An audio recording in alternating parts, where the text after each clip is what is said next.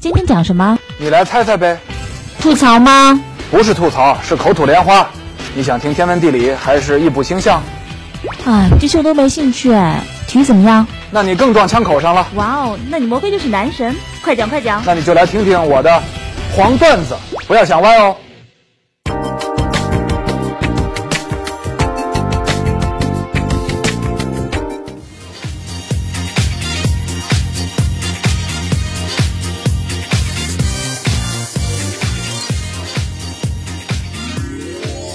欢迎大家收看黄段子特别节目。今天我们继续为世界杯预热。本节目由哈尔滨啤酒首席赞助播出。哈尔滨啤酒，尽情世界。今天呢，我们继续请来的是《体坛周报》的副总编骆明，跟我们一起来聊一聊世界杯的有关情况。今天咱们聊的是哪个队呢？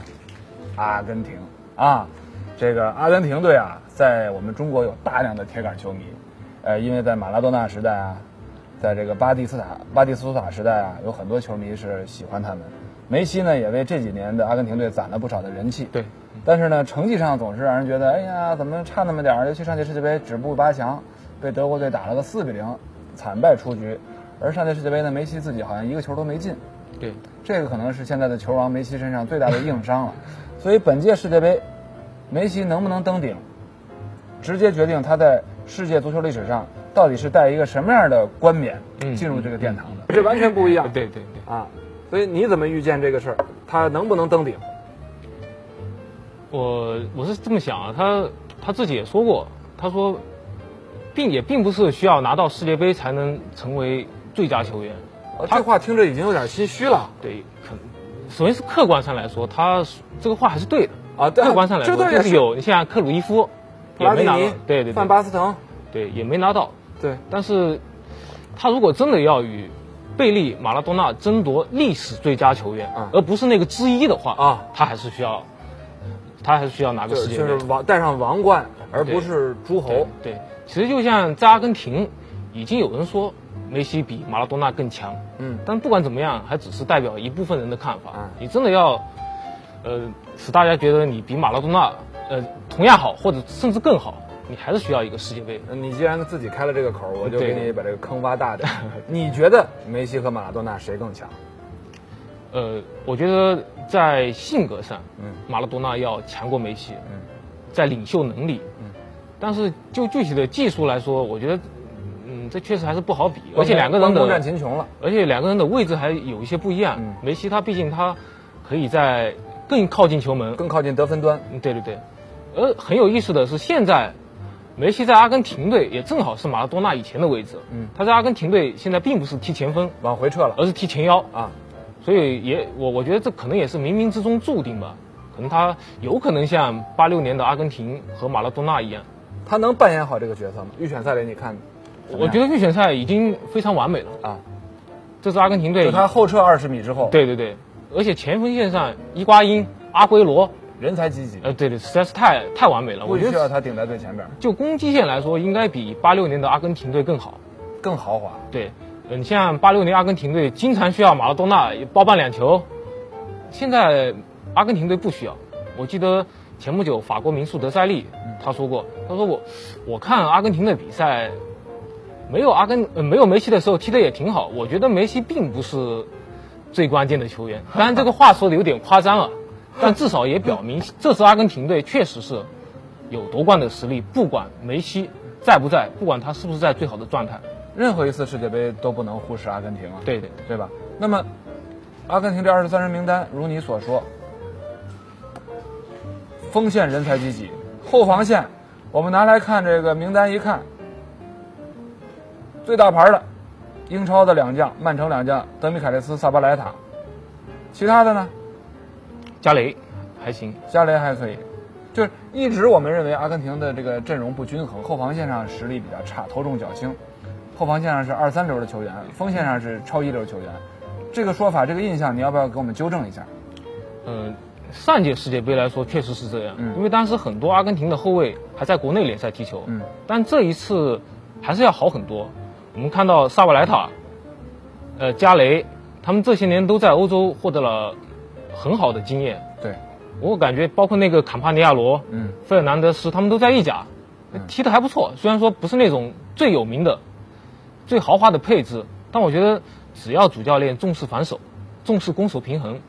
这支队这个是防线拿到世界杯是没有问题的。好的防线不一定是防线上每个人都是嗯没明错没错都是明星后卫没错，啊，但是呢，每个人的状态、实力加上主教练打造的防守体系没错没错和全队的防守意没错识没错很重要。对，我认为阿根廷后防线上有一个是世界目前在同一位置上可以入选前三的，就是萨巴莱塔。没错没错，他在曼城踢得特别好。那他这个右后卫应该是目前世界上没最错好的没错是是三个右后卫之一。对，但是他的中卫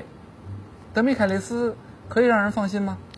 德米凯利他也斯，感觉在曼城跟迎来第二春一样。对啊，他也是因为在马拉加和曼城踢得都不错，才入选了阿根廷队。其实他之前并不是主力。他在拜仁是被放逐的，对对对，他在阿根廷队持预选赛期间也也一直是呃看客，嗯也是因为在曼城可能确实最后阶段表现特别突出，嗯本来是让他来救火，嗯。但救火救成了主力。但实际上，他这条后卫线前面的这个后腰啊，有世界上最好的后腰之一马斯切拉诺。对，只不过这两年他被巴萨经常用来踢中卫，好像给踢 的踢毁了一样。他一度是我认为世界上最好的后腰，在在马克莱莱之后最好的，甚至比马比马克莱莱的进攻性进攻贡献还大。对对对而且他的速度啊，他的那种拼劲啊，我觉得都特别重要。但他在巴萨确实是，尤其是本赛季啊，在普约尔受伤的情况下，他也是饱受折磨。但在用一米七零的身高去踢中对卫对，，但他在国家队这些年踢得还不错，他和加哥的配合特别好。好，这两个人，对，因为嘉哥擅长分球、嗯控球，嗯，他擅长拼抢、嗯补位，这两个人的配合是呃出神入化。嗯，鏖战世界杯，康师傅红烧牛肉面与您相伴，共享足球盛宴。呃，现在对阿根廷的舆论预测好像有点儿挺高 的，是不是？对巴西、德国之后就看好阿根廷，甚至排在了西班牙之前，对，这个对他们有利吗？嗯、我觉得他不管怎么样，这届世界杯在南美进行，而而就历史的过往规律来看，嗯，在南美的世界杯都被南美队夺冠。嗯，当然最大热门当然是东东道主巴西，嗯而巴西之后呼肯定声是最高的阿根廷南美队叫阿根廷，这所以很这也是很也很正常也很正常。而且不管怎么样，他还是有一个梅西，当然了，连续四个金球奖，对这个可以说，梅西甚至用其中三个来换一个世界杯冠军，他愿意，他他说他过愿意，那没就错他就他就可以封王了，对可以顶着对国王的头衔进入世界杯殿堂了。对，呃，特维斯为什么被弃用？这么好一个队员，这么拼命一个队员，可以他是可以给球队带来精神气质变化的人。他的锋线真的富裕到连特维斯可以不用吗？这还是一个关系学的问题吧。像上届世界杯之后，马拉多纳与足协主席格隆多纳闹得很不愉快，嗯最后是格隆多纳赶走了马拉多纳，而特维斯他与马拉多纳关系特别好，哼，哦两个人都出自博卡，哦，所以他当时就为马拉多纳打抱不平。我认为他显然比国米的帕拉西奥要更 对对对，知名度，起码呃，放在对这对儿对，没错。而且他的确实是在前场不知疲倦的拼抢，这个对任何一支球队都特别重要。尤其对阿根廷这样孱弱的防守，呃，对对对对对。阿根廷的这几个前锋，说实话，没有一个肯为防守做贡献 的。拉维奇、伊瓜因、阿奎罗、梅呃，西，对对对，是吧？呃，只有迪马里亚可能他打左前卫可以对迪马利协亚助一下防守。对。所以阿根廷这个教练现在是什么风格？他球队会采取什么样的风格？这很重要。呃，这个教练其实大家可能不是太熟悉，萨贝拉，他其实他一直是当帕萨雷拉的助理教练，嗯哼，他自己独立执教，在阿根廷之前只有一次，嗯，就2009到2011年在大学生队，嗯但他短短的执教就带大学生队拿到了南美解放者杯，嗯，所以我觉得这个教练肯定还是有有水平。独到之处，而且他上任阿根廷队之后，我感觉他带来的变化非常有益。嗯，就是他不像马拉多纳一样，在前场堆砌攻攻击手，嗯他会注重攻守平衡。嗯，我前场不会上那么多攻击手，但我中场的防守一定要保证。我觉得他找到了阿根廷队应该走取的胜道的一路，个一个一个对一个一个秘呃，籍。不是说把你的最豪华的明星都派上场。嗯这样的结果其实是攻守失衡，就像上届世界杯嗯零比四输给德国一样，对前后场完全脱节。对，而这一支阿根廷队，我感觉他攻守平衡上教练做的特别好。其实如果拥有超级的锋线，而中后场相对来说不那么明星的话，对，采取打反击的战术，嗯，没错没错，有时候效果会更好。对对对，但是这个时候你就要舍得在板凳上蹲几个明星前锋， 对对而不是把这些明星都没错派没上错去。，应该做减法。你这个教练能能摆好这个平衡，别让队里边炸窝，嗯哎对，能够让替补和主力之间这个整个团队的氛围比较好，这是个学问，没错没错这是个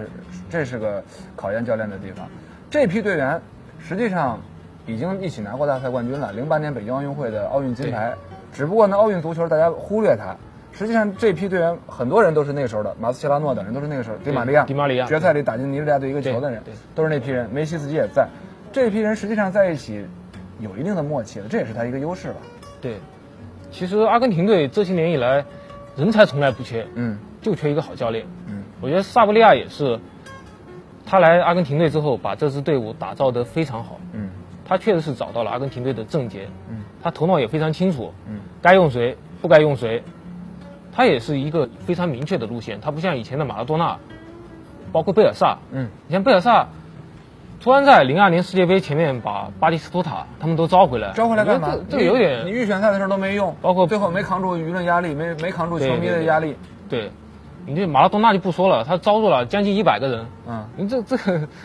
嗯有有点荒唐。给阿根廷球员写履历呢啊，将来对转会到中超 来踢球的时候，对对好多要点钱呃。萨贝拉感觉是就非常的头脑清楚，该用谁不该用谁，我怎么样打，他一一直是保持一个很明确的路线，所以我我我也挺这是看个好利这次好阿根廷队。这是个利好。对，而且呢，我们要讨论一下阿根廷的前景，要看它的分组和赛程。它的分组和赛程太有利 了，在传统的豪门当中，它甚至是最有利的一个呀。小组：波黑、伊朗、尼日利亚。打好第一场，波黑应该问题不大。。他不拿小组第一，简直就是失败 对他拿了小组第一之后，他出现十六进八是对 E 组的第二。E 组是谁啊？瑞士、厄瓜多尔、法国、洪都拉 斯，谁过来？没问题，对，理论上没问题。就除了法国是吧？这这他他就十六进八，八进四他有可能碰上谁呢？H 组的第一和 G 组的第二，H 组是比利时、俄罗斯那组，G 组呢，除非德国不小心打到小组第二，德国到这边来，他他八进四会碰德国，葡萄牙和比利时这两个队，或者俄罗斯这三个队，谁进到这个八进四的这个位置上跟阿根廷踢，总比那边儿碰德国啊、碰英格兰啊、碰荷兰啊、碰意大利强吧，对碰巴西强吧，对对不对？对。所以，他进四强的路径是最理想，他只有进到半决赛才有可能碰到西班牙或西者班意大牙利。就是阿阿根廷的这个路径，抽呃分组抽签和赛程是第一获利者，第二是法国，啊，这法国咱单聊。所以呢，我开个玩笑讲啊，这个分组抽签赛程，一方面极其有利，一方面又是一个极大的心理压力。在这么有利的赛程情况下，如果你都进不了四强，那就太失败了。而且上一届在阿根廷举办的美洲杯上，他就没进四强，当时也是已经是怨声载道了。压力极大了。对，这一次如果没进四强，那也太失败了。唉。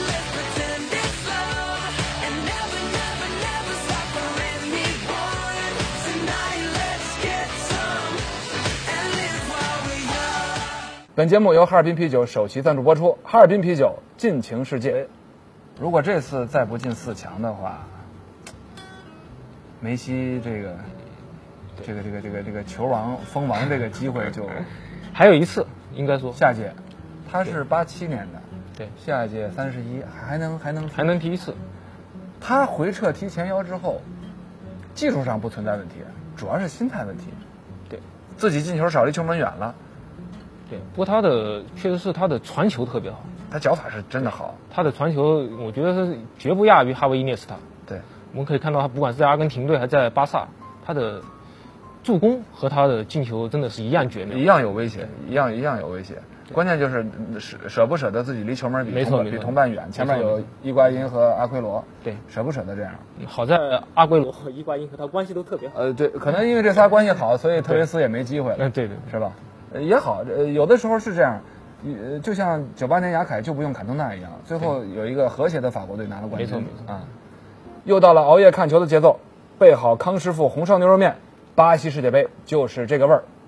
实际上，阿根廷真的这个这个路径，也就是半决赛打好就进决赛了。对，半决赛碰到西班牙或者意大利，他的路径真的非常理想。所以，怪不得众多博彩公司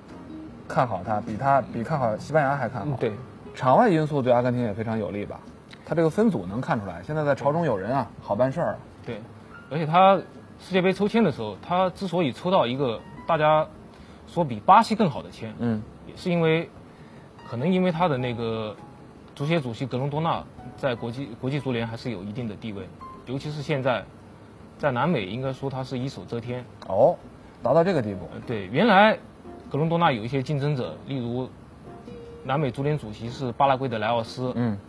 例如巴西的教父阿维兰热，嗯，